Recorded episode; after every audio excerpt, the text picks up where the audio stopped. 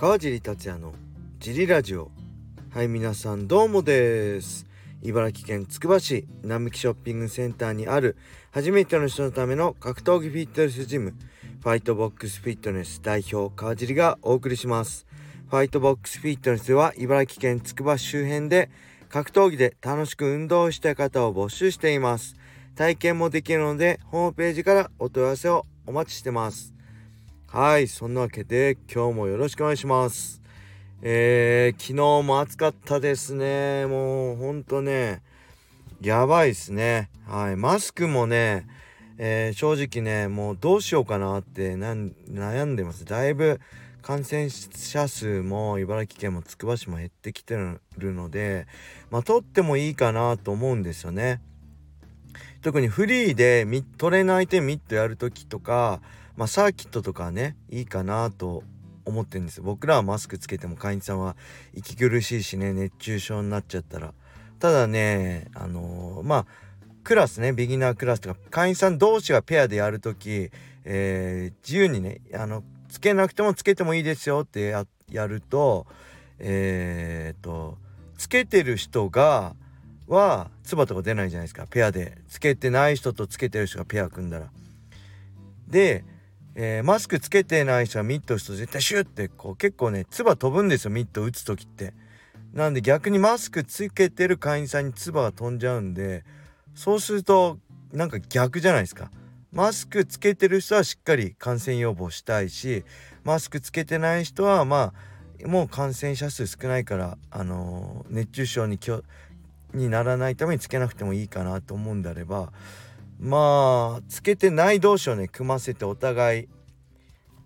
こうミット持って唾がかかっちゃうのは仕方ないかなと思いつつマスクしてる人としてないペアで組んじゃうとそれが逆になっちゃうんでちょっとねその辺まだ、えー、どうしようかなっていう感じですね。はいなんでもう少々お待ちください。えー、そんな感じでああとねえっ、ー、とこれが木曜日なんで、えー、明日ね7月1日金曜日、えー、そして7月2日土曜日は、えー、僕ちょっとライジン沖縄のね解説のために沖縄にいる向かうのでいません。ただジムは通常通り15時から、えー、営業してます、えー、土曜日は11時から営業してます、えー、小林さんと小野田さんと、え、土曜日は藤原くんにもお願いしてます。あの僕はいないですけど、え、いつも通り来てください。よろしくお願いします。はい。そんなわけでレターをいきましょう。えー、カジさん皆様ごきげんよう。ラジオネームウォーターポーです、えー、さて来人沖縄大会が間もなくですがペーパービュー観戦をしようと思っていましたがなんだか会員にならないと見れないんですか？もっと簡単に見れた方が助かるんですがこれも運営の戦略なんでしょうね。値段も有観客になってきたのでもう少し安いと助かるのですが、えー、SNS で、えー、不平不満の声を見たりしますがそれは人それぞれが判断することなので不満がある方は見ない決断をした方が良いですよね。当然運営も結果を見て今後の施策を考えていきますので、えー、榊原さんもどうやって来人のブランディングをしていくかいろいろと試行錯誤しているのでしょう世界にインパクトを与えるにはメイウェザーにお高いあメイウェザーに高いお金を払っても十分効果があると考えているんですね。我々 MMA ファンも何を選ぶかですね。時間もお金も限りがあるので悩ましいです。なんだかんだ言って沖縄大会は見ると思います。笑い。はいありがとうございます。えー、これはねまあライジン沖縄大会は、えー、ライジンストリームパス。独占放送なんですよね。えー、ライジン沖縄大会を見るためにはライジン、えー、ストリームパスっていうサイトに、えー、登録してログインするしかないんですよね。はい。まあこれはそのまあ一発目なんでライジンストリームパスの登録者を増やすためでしょうね。えー、その後の、えー、7月31日のランジン37は、えー、まだ独占ではないような感じのことさ、えー、笹原さんが、えー、ドロップキックのインタビューで言ってたような気がします。えー、これうろ覚えなんで間違ってたすいません。えー、なんでねここは一発目なんで独占放送にして、えー、その登録者数を増やそうっていう考えじゃないですかねまあそれだったらね一発目なんでそのちょっと安くしてもいいのかなと思いつつ普段とえー、まあ月額料金と合わせて50円しか変わんないんでねちょっとその辺どうなのかなと思いつつも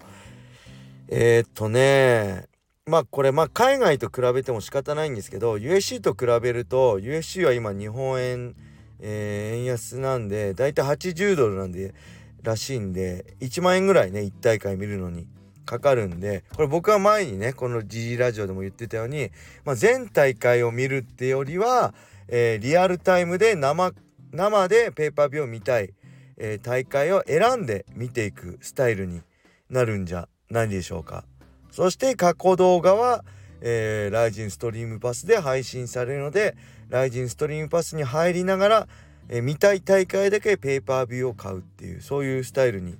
えー、日本もライジンもねなっていくのかなと思います USC もね相当マニアじゃなきゃ、えー、全大会は買ってないですよね、えーえー、同じ USC のねナンバー大会でもペーパービューの差だいぶありますよねあの30万件の時もあるしまあマクレガーとかが出ればね100万件以上売れるしそういう、えー、売れる選手売れない選手も、えー、こう確実に数字として出てきちゃうので、まあ、選手としてもね結構大変ですよね。はい、で、え、こう文句もね言うのも自由だしあの、ね高いなと思う気持ちも分かりますけどあのこのウォーターポーズさんのようにまあねなんだかんだ言ってね沖縄大会まあ本当の雷神ね本当に好きで見ようと思ってる人は見るんですよね。あのー、でこれ何でもそうなんですけど SNS とかで文句をねばっかり言ってる人は実際あの前から買ってない人が 多いと思います僕は。えー、実際買わずに文句ばっかり言ってる人が結構ね多いと思います。こうやってねウォーターポーさんのようになんだかんだ言いながら買ってくれる人はしっかりあのー、まあ文句も言わずっていうわけでもないですけどあの買うと思いますね。はい。絶対今回買わねえよとか言ってる人は、一回も買ってない人が多いんじゃないかなって個人的には思ってます。はい。それではもう一ついきましょう。カージさん、オース。DJ サマーです。オース。USC ベガス57。あーツアルキャン VS ガムロット。すごかったですね。ガムロットは元 KSW フェザー級ライト級チャンピオンでフェザー級級チャンピオンはあの日本で一番強い小池さんこそクレベルから勝ち取っています。ツァルキャンが断然優位の予想の中ガムロットが勝利。これはランキング11位と12位の戦いでしたがすごいレベルの高い試合。クレベルは現在 ATT でトレーニングしていますからガムロットと再会しているのでしょうか。世界は広い。クレベルもさらに強くなりいつの日か USC で戦う姿を見てみたいです。あと無敗のラフモノスも楽しみな選手ですね。それではオス。はいありがとうございます。これねちょっとこの前のジリアジも言ったけどすごい試合でしたね。そうライツアルキャン対ガムロットね11位と12位の戦いだったんです。回覧カー同士の試合だったんですけど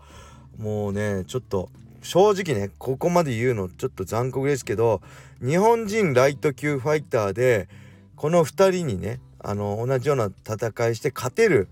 選手いるのかなと思っちゃいました。ああやってスクランブルで競り合う中で勝てる選手いるのかな。もちろん KO できたり1本でねパッて取っちゃったりできる選手はいるけどいるかもしれないけどああいうスクランブルの中でしっかりえー、勝てる選手っているのかなと思ってねちょっとゾッとしちゃいましたね。あのまあサトシとかだったら勝てそうな僕は勝てるんじゃないかなって勝手に思ってますね。この2人とサトシが戦ったら僕はサトシが1本取るんじゃないかなと個人的には思います。まあそんな簡単な試合ではないですけどサトシの勝利も十分ありえると思ってますね。はい。で、まあ、クレベル選手ね今 ATT 行ってるんでしょうけど多分、まあ、練習はしてないですよね。合ってると思うけど。試合前なんであのガムロットキャンプ張ってるんで、えー、スパーリングパートナー決まってるしまあ今試合終わった後はオフなんでジムもそんな顔出してないと思うんでオンオフはっきりしてるんでね海外の選手は。あの一緒にスパーリングしてるのかちょっと分かりませんね。はい。あとはあこれですね。ラフモノスもめちゃくちゃ強かったです。ウェルター級の選手でね。あのー16戦無敗、えー、そしてオールフィニッシュですよね。8KO、8KO、TKO81 本で全て勝利無敗で KO1 本勝ってね。前も言ったけどこういう選手がまあラフモノスはまあ特別な選手ですけど無敗な選手がねいっぱいいるんですよ。USC のあのキャリア見てると戦績見てるとね、うん、ありえなくないですか？昔無敗の選手って特別な存在だったのにもう本当にねそういう選手がねたくさんいてねちょっとすごいなって思います。今ほんとこの USC でね結果出すのってほんと大変だしもう契約すること自体ね大変な世界なんでちょっとね今のほんと若い子は大変だなと思いますね。はいただね僕は絶対日本の選手もえー、勝負できると思ってるしそれにはねあの飛び込むしかないって個人的には思ってます。えー、まあ格闘技に限らずまだ私にはレベル高すぎるから私はもうちょっと勉強してからやります学んでからやりますっていうのはちょっと僕は間違ってると思ってますね。その場にその中に入らなきゃ学べることは少ないしやりながら成長しなきゃ、えー、僕はあの通用しないと思ってるんで、えー、もしそこで通用したいなら何の仕事でもねどういうスポーツでも飛び込むべきだと思います。あの僕の実力じゃまだタイトルマッチは早いですとかあの僕の実力じゃ UFC はまだ早いんでもうちょっと強くなってからって言ってるうちにまあ格闘技人生終わっちゃうんで、えー、今でしょってね誰かが言ってましたけどもうそのチャンスを全力で掴み取ってほしいなって思います。はい。それでは今日はこれで終わりにしたいと思います。皆様良い一日を。またね